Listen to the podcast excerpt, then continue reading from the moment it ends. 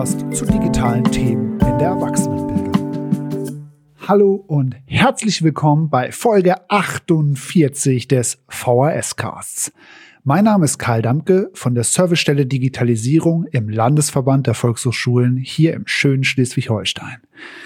Wir machen in dieser Folge da weiter, wo wir in Folge 45 aufgehört haben. Und zwar bei der Frage, was digitale Kompetenzen sind, wie man sie messen und wie man sie fördern kann. In Folge 45 habe ich über die spannende Zusammenarbeit zwischen kommunalem Bildungsmanagement, der Volkshochschule in Wolfsburg und dem Landesverband in Niedersachsen gesprochen. Und wir haben dabei mit dem Expert DCP, dem Digital Competence Pass, ein ganz konkretes Produkt zur Messung und Förderung digitaler Kompetenzen vorgestellt. Wenn das interessant klingt, unbedingt Folge 45 nachholen und dann wieder hier einsteigen. Diese Folge ist wieder eine kleine Mini-Reportage, in der ich viele verschiedene Gespräche aufgenommen und dann zusammengeschnitten habe, um sie hier in möglichst kompakter Form präsentieren zu können. Und wir wollen hier im Großen und Ganzen auf drei einzelne Themen eingehen. Zum ersten, wir nehmen uns wieder den DICOM vor und die Frage, wie kann man diesen ultrakomplexen Referenzrahmen für digitale Kompetenzen in alltagstaugliche und vermittelbare Curricula bringen. Zum Zweiten werfen wir einen Blick in ein 600-seitiges Handbuch, das sich mit vielen Perspektiven mit dem Erwerb digitaler Kompetenzen beschäftigt. Und drittens heißt es Learning by Gaming. Wir erweitern spielerisch unsere digitalen Kompetenzen und erleben dabei eine spannende und fesselnde Geschichte. Dann legen wir direkt mal los. Ende Februar hatte ich das Vergnügen, den Auftakt der Netzwerkgruppe DICOMP in der VHS Cloud zu moderieren. Mit dieser Netzwerkgruppe haben die Bundesarbeitskreise erweiterte Lernwelten und berufliche Bildung einen Einstieg in die Thematik vorbereitet. Interessierte Mitarbeitende und Kursleitungen an Volkshochschulen können sich hier in kurzweiligen Lernbausteinen einen Überblick über den Aufbau und die Kompetenzbereiche des DICOM verschaffen und Erfahrungen miteinander teilen. Die Netzwerkgruppe steht allen Interessierten offen. Einfach im Netzwerkbereich der VHS Cloud unter digitale Strategien und Instrumente nachschauen oder einfach mal Steuerung F, DICComp. Dort wird es auch in 2021 noch weitere spannende Veranstaltungen geben. Also, wenn euch das Thema interessiert, auf jeden Fall registrieren und dranbleiben. Bei der Auftaktveranstaltung hatten wir knapp 190 Teilnehmende, super spannend und ein ganz tolles Panel aus Wissenschaft, Politik und Praxis. Und ich habe mal ein paar kleine Ausschnitte hier zusammengestellt. Und wen das Ganze dann noch weiter interessiert, der komplette Mitschnitt der Podiumsdiskussion ist in der Netzwerkgruppe verfügbar als Video und da einfach einmal reinklicken, dann kann man sich das komplette Panel dort einmal anschauen. Wir starten mit einer grundlegenden Einordnung des DICOMs und der Frage nach der Relevanz digitaler Kompetenzen und haben die von Michael Eichhorn bekommen, der an der Goethe-Uni in Frankfurt zu diesem Themenkomplex forscht.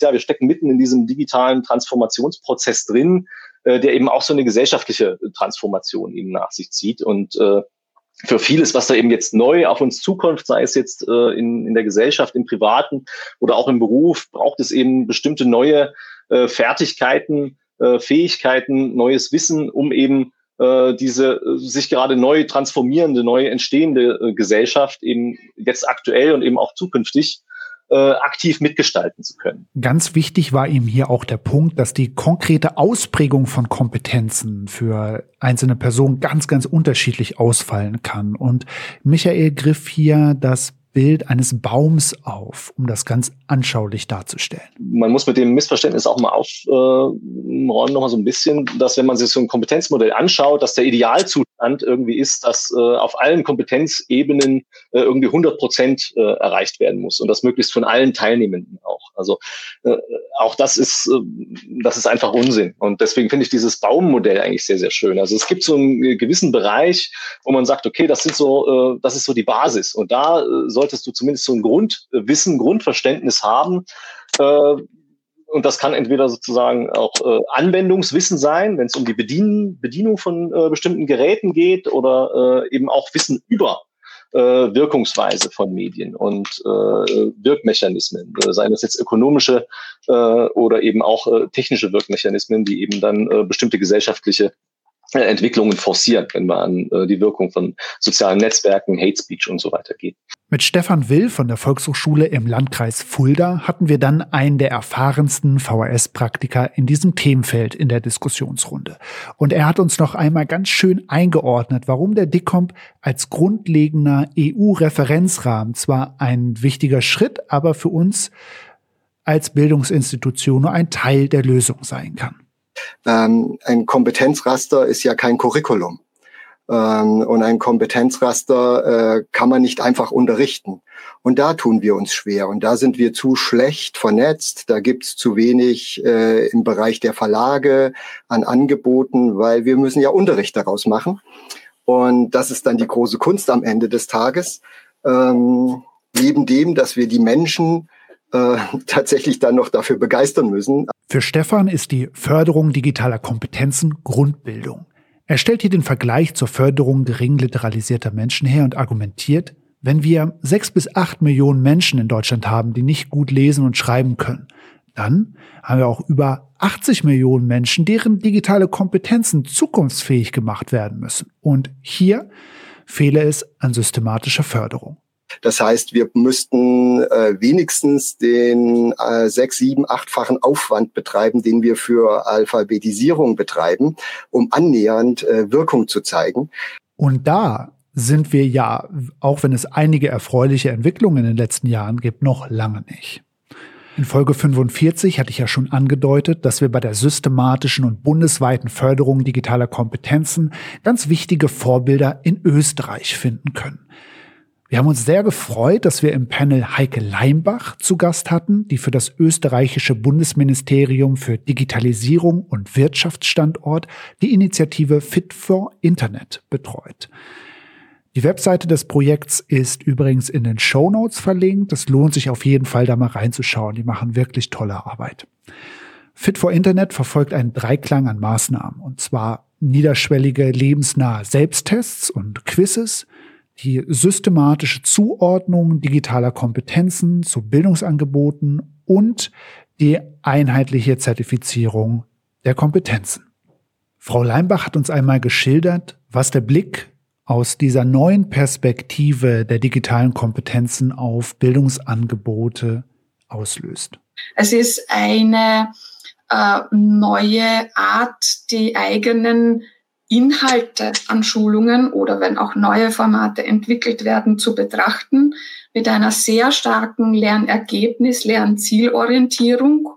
Und das ist einfach nicht oder noch nicht bei allen ähm, am Markt befindlichen Ausbildungsanbietern, zumindest in Österreich in der Bildungslandschaft, schon ähm, State of the Art.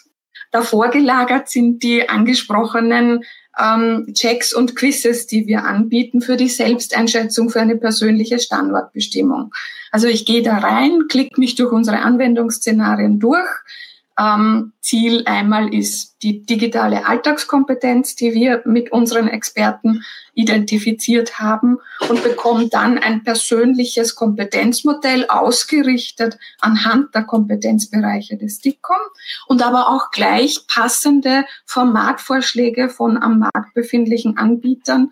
Welcher Kurs würde mir denn da jetzt weiterhelfen? Für Bildungsinstitutionen stellt sich dann ja die Frage, wie kommen wir denn von der theoretischen Ebene des Kompetenzrasters hin zur konkreten Zuordnung von Kompetenzen zu Kursangeboten? Stefan Will hat uns das einmal exemplarisch für seinen Ansatz im Landkreis Fulda geschildert.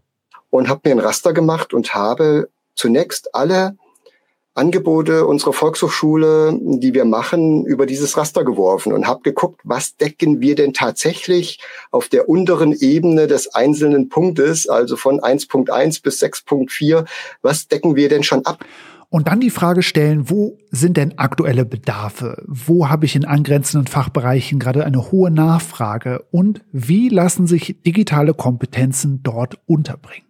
Wir haben einen Kurs aufgesetzt, Erstellung eines Mediennutzungsplans mit Kindern und Jugendlichen. Der richtet sich an Eltern. Und die Problematik ist gerade gigantisch durch Corona. Viele Kinder viel zu Hause, viel vom Computer, viel alleine. Und Mediennutzung ist eine der großen Herausforderungen in der Erziehungsarbeit. Äh, so, das heißt, es gibt einen Riesenbedarf. Die Kurse waren immer sofort ausgebucht. Und anhand dieser Kurse haben wir ganz spezifische Punkte dann aus den Referenzrahmen uns vorgenommen zu lehren und zu zeigen, die man quasi vielleicht auch en passant dann für die Arbeit lernt. Man macht sich ein Raster, man guckt, was man hat und versucht dann gezielt Angebote zu entwickeln, die äh, auf einzelne Punkte äh, des Kompetenzrasters oder des KMK-Papiers sozusagen referenzieren. Beatrice Winkler von der Volkshochschule in Karlsruhe hat einen ganz ähnlichen Ansatz formuliert, der nicht versucht, digitale Kompetenzen als eigenständige Kurse zu verpacken, bei denen dann latent mitschwingt, also du solltest dich eigentlich mal ein bisschen mehr mit Datenschutz auseinandersetzen, sondern das alles in kleine Pakete einzupacken, die dann in andere Angebote integriert werden können. Wir kämen am weitesten, wenn wir die Digitalisierung nicht so als Paket und du musst jetzt, damit du morgen noch, ich überziehe jetzt mal arg, deinen Kühlschrank bedienen kannst, ähm, sondern wenn wir es in kleine Paketchen verpacken könnten. Also mir schwebt immer vor, die zehn Minuten Sicherheitseinstellungen, äh, das kleine Paket, was in jedem Kurs untergebracht werden kann, wenn wir mit dem Internet arbeiten, was gibt's denn da so an Sicherheitseinstellungen? Das kann ich, ob ich Präsenz bin oder online bin, kann ich das einfließen lassen. Und wenn ich so kleine Elemente hätte, glaube ich, das ist die Portion, äh, die die Kunden auch mitnehmen würden und annehmen würden und sagen würden, ja, ne, die kommen ja zu uns in Kurse, die wollen ja auch Kurse, aber sie wollen eben nichts, so wie sie früher nicht wissen wollten, wie stelle ich meine Facebook-Seite sicher ein. Das hat einfach keinen interessiert in Klammern, wenngleich wir alle wissen, dass es da schon einiges zu tun gäbe. Ähm, würden Sie da vielleicht ähm, Zugang finden zu diesem ganzen Konstrukt und zu der Idee, die dahinter steht? Und so könnte sich das langsam auch in der, in der Landschaft niederschlagen. So viel erstmal zu unserer Auftaktveranstaltung der Netzwerkgruppe DICOMP. Das Panel geht insgesamt knapp 45 Minuten und natürlich wird da auf alle Punkte noch viel weiter eingegangen. Also da bei Interesse unbedingt in der VHS Cloud einmal in die Netzwerkgruppe klicken und das Ganze nochmal nachschauen. Vor allen Dingen aus Österreich, äh, super spannender Input. Äh, gerne da noch einmal reinschauen.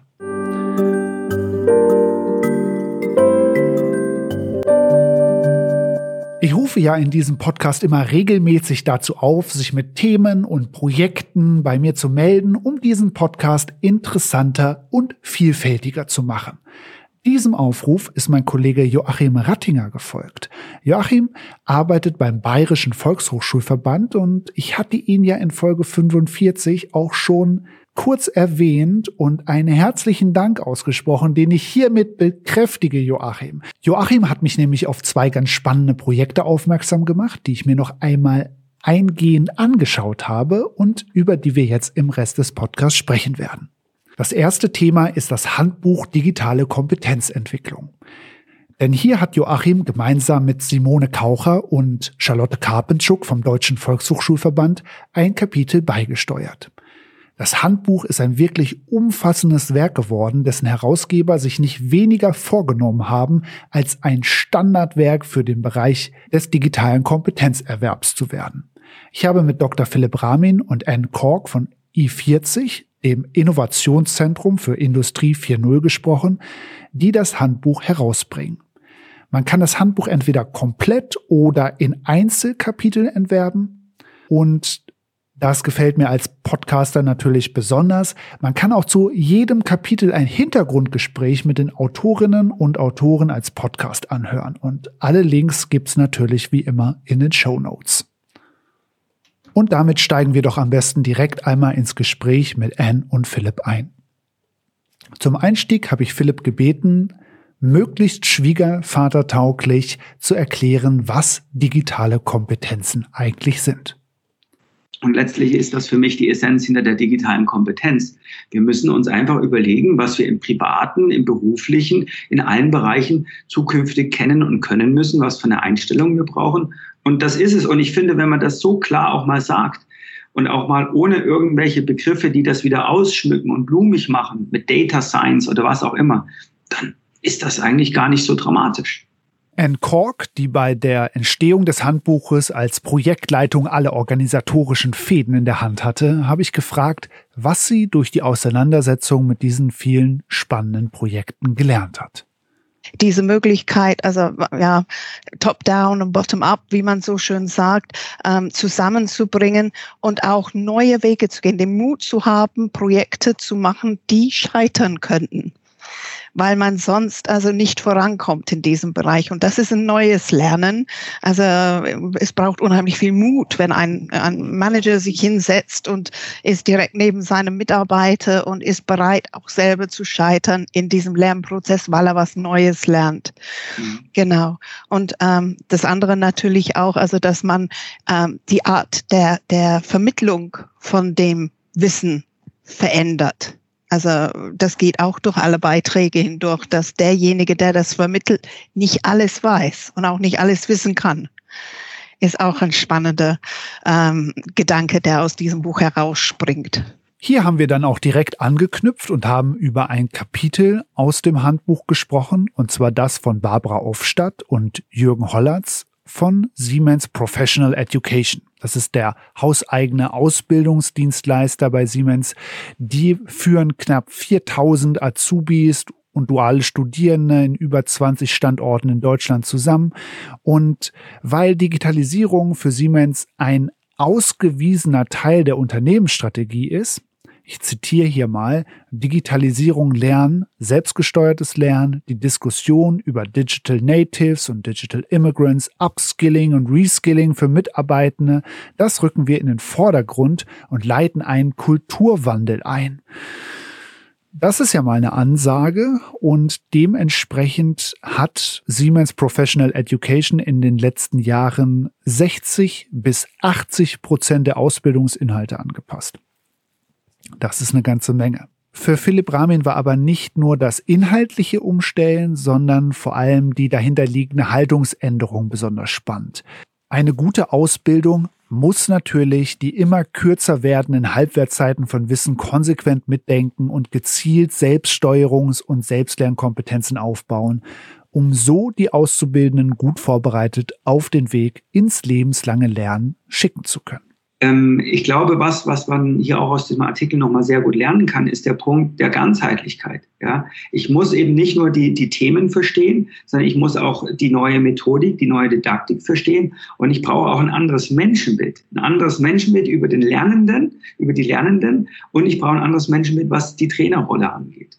Ja, und, und diese, diese Ganzheitlichkeit, diese Konsistenz, das ist nicht einfach. Das ist auch etwas, was ich nicht mal so nebenbei mache, äh, weil da muss ich ja zum Beispiel auch den Ausbilder, die Ausbilderin auch zur Weiterbildung schicken. Ja, und, und nicht nur sagen, na, der oder die Person ist da äh, erfahren genug, die machen das schon. Nee, das ist gar genau das gleiche Vehikel, was ich eben auch bei den Themen und bei den Inhalten sehe.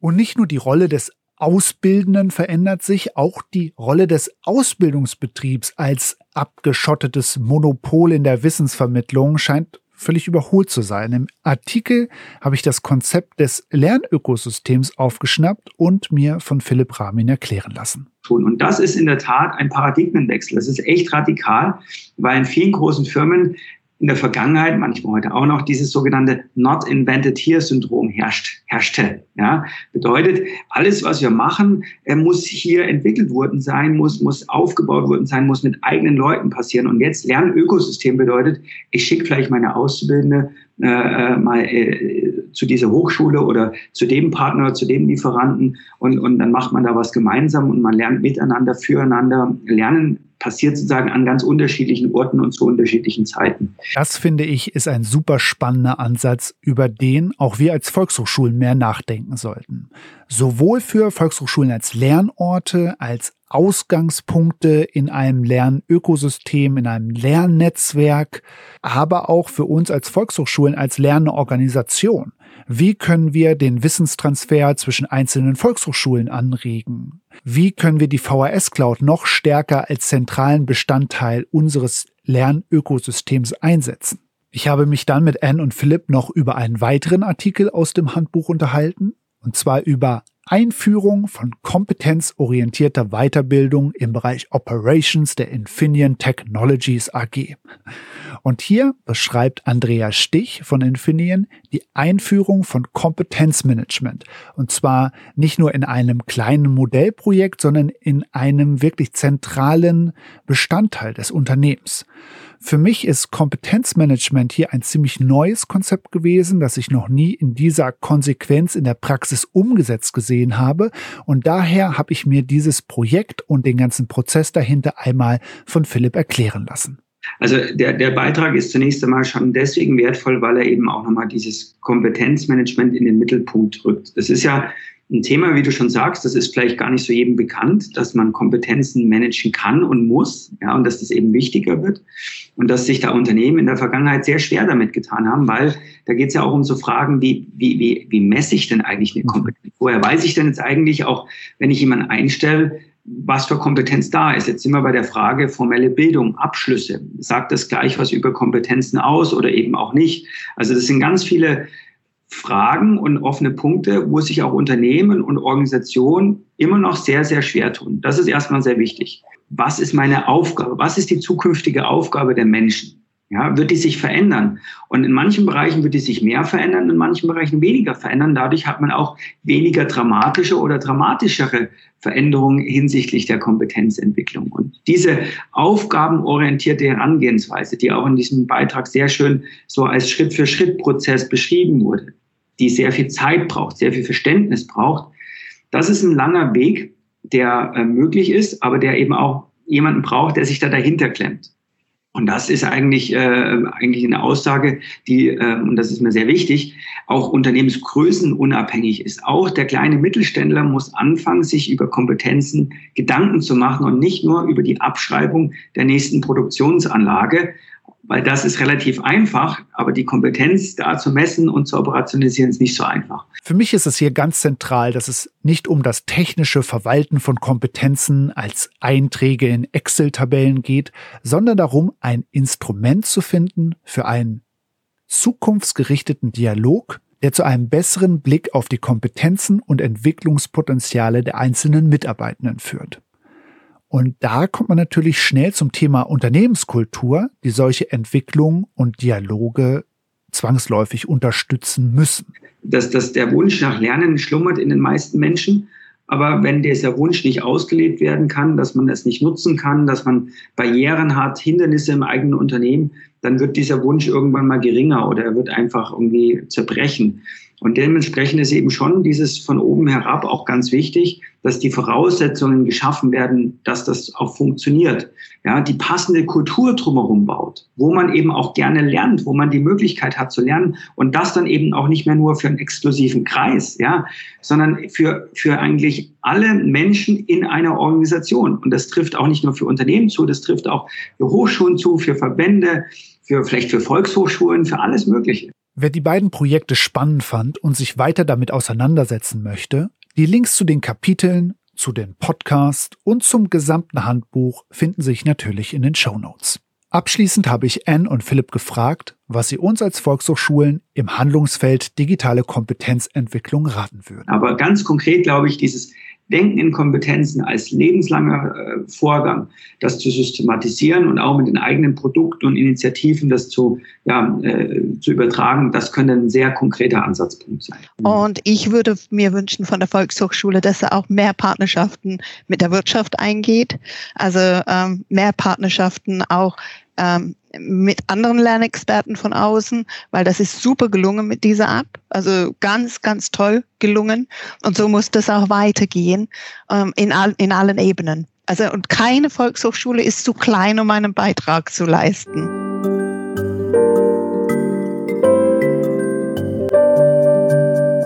Und damit kommen wir zum letzten Abschnitt dieses Podcasts. Wer es bis hierher geschafft hat, vielen Dank fürs Zuhören. Weiter so. Ich habe mit Roman Rüdiger von Talent Digital gesprochen, die einen spannenden Ansatz gefunden haben, aus dem DICCOMP ein Curriculum zu stricken und dieses in Form eines Serious Games zu präsentieren. Ich habe mich mit Roman durch die Anwendung geklickt und mir zunächst einmal die grundlegende Motivation von Talent Digital schildern lassen. Digitale Autonomie ist das, was Menschen heutzutage brauchen, um kreativ, eingebunden, äh, kritisch ähm, wirklich auch dann das nutzen zu können. Mhm. Und dann ähm, stellt sich die Frage sozusagen, wie macht man das am besten? Und unsere Lösung heißt äh, Learning by Gaming. Ja, das heißt, wir glauben, dass mit Gamification das sehr gut möglich ist, weil Gamification viele Vorteile bringt. Also ist, wenn du es schaffst, ein gutes Angebot zu schaffen, dann entsteht sowas wie ein intrinsische Lernmotivation. Das heißt, die Menschen machen das freiwillig und gerne und sind dann in ihrem Flow äh, und sozusagen und fühlen sich dann nicht mehr wie in einer aufoktroyierten ähm, pädagogischen Maßnahme oder einer Qualifizierung, die man unbedingt machen muss, sondern will. Da sehen wir zum Beispiel auch daran, dass unsere Lösungen zum Beispiel auch oft genutzt werden mit äh, Mobilgeräten und im Freizeit, in der Freizeitzeit. Ja, ja das, das ist ein Indikator für uns dafür, dass das tatsächlich gut, gut ankommt. Und wie erreicht ihr das? Was macht eure Anwendung aus? Eine dichte Story mit spannenden Charakteren, mit schrulligen ähm, auch Dialogen, die man hat, mhm. äh, mit Wendungen und es ist auch ein, kann ich vielleicht schon so viel spoilern, es hat auch etwas mit einem Rennen zwischen Gut und Böse zu tun. Natürlich. Und, und jede, und jede Episode endet mit einem Cliffhanger. Talent Digital bietet auf dieser gamebasierten Basis zurzeit zwei Anwendungskontexte an. Zum einen können es Firmen als Weiterbildungstool einsetzen und an die eigenen Bedürfnisse anpassen. Zum anderen kann es auch als AZAV-zertifizierte Weiterbildungsmaßnahme genutzt werden. Wir haben uns dann erst einmal durch die ersten Szenen des Spiels geklickt. Wir sind in Talent Digital ein Erfinder oder eine Erfinderin, die auf dem Weg zur nächsten großen Erfindung ist. Und Kleiner Spoiler, dabei gibt's natürlich unendlich viel zu organisieren und zu recherchieren und zu, im Überblick zu behalten und natürlich auch einiges zu erleben. Es gibt übrigens einen Demo-Zugang, mit dem man sich einen ganz guten Überblick verschaffen kann. Link in den Show Notes aber natürlich steckt einiges hinter der Oberfläche des Spiels, wie mir Roman weiter erklärt hat. Und das Spannende ist, dass dieses Spiel zwei Ebenen hat. Also wir sind jetzt auf der Ebene des Spiel, des Spielers, in dem du deine digitalen Kompetenzen messen und vor allem steigern kannst. Es gibt aber eine zweite, es gibt eine Auswertungsebene, wo wir datenschutzkonform äh, die Ergebnisse analysieren und dann eben für ein Unternehmen oder eine Organisation sagen können, pass mal auf, da bist du gut, da bist du schlecht da hast du tatsächlich große Lücken. Ja, das heißt, wir machen, wir haben eine zweite Ebene, das nennt sich Cockpit. Mhm. Und im Cockpit siehst du in Echtzeit die vorhandenen digitalen Kompetenzen in deiner Organisation. Du kriegst, also sozusagen die Plattform sagt dir, welche Teams haben noch nicht angefangen, äh, wo du besonders gute Bereiche hast oder wo besonders großes Engagement ist. Weil wir messen nicht nur das Können, sondern auch das Wollen. Mhm. Ja, wir haben Informationen und selbst Personen, die jetzt nicht gut abschneiden in diesen Quest, können gute Punkte erreichen, weil sie viel lesen und sich viel engagieren in dem Spiel. Diese beiden Ebenen, das Spiel und die Auswertungsebene, werden noch ergänzt von einer dritten Ebene. Und der dritte Teil der Plattform ist ein Qualifizierungsmarktplatz. Mhm. Ja, wir haben irgendwann mal im Laufe des Spiels so viele Messpunkte, dass wir valide sagen können, wo Personen Lücken haben. Ne? Wir haben das heißt, wir können Gap-Analysen machen und dann dem Unternehmen, der Organisation sagen, pass mal auf, wir schalten Quali-Marktplatz frei das sind Qualifizierungen von unseren Partnern oder aber alles, was unsere KI im Netz gefunden hat mhm. zum Dicom.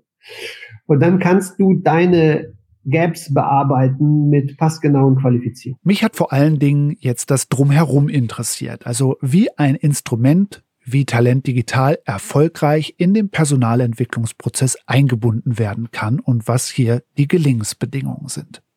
So, ansonsten ist es aber tatsächlich ein nach innen ein Innovationsprojekt. Äh, ja, das heißt, du kannst das Spiel nicht einfach freischalten, deinen Mitarbeitern sagen, spielt. Ne, also es bedarf einer guten äh, Implementierung.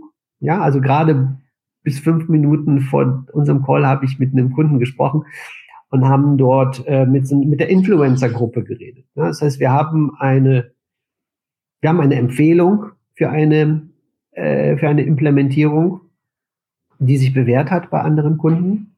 Ja, zum Beispiel muss am Anfang Leitung kommunizieren, zu sagen, warum machen wir das? Und ja. äh, wir machen uns alle auf den Weg. Und ich mache meine Ergebnisse deutlich äh, oder sichtbar. Das ist, das hilft tatsächlich.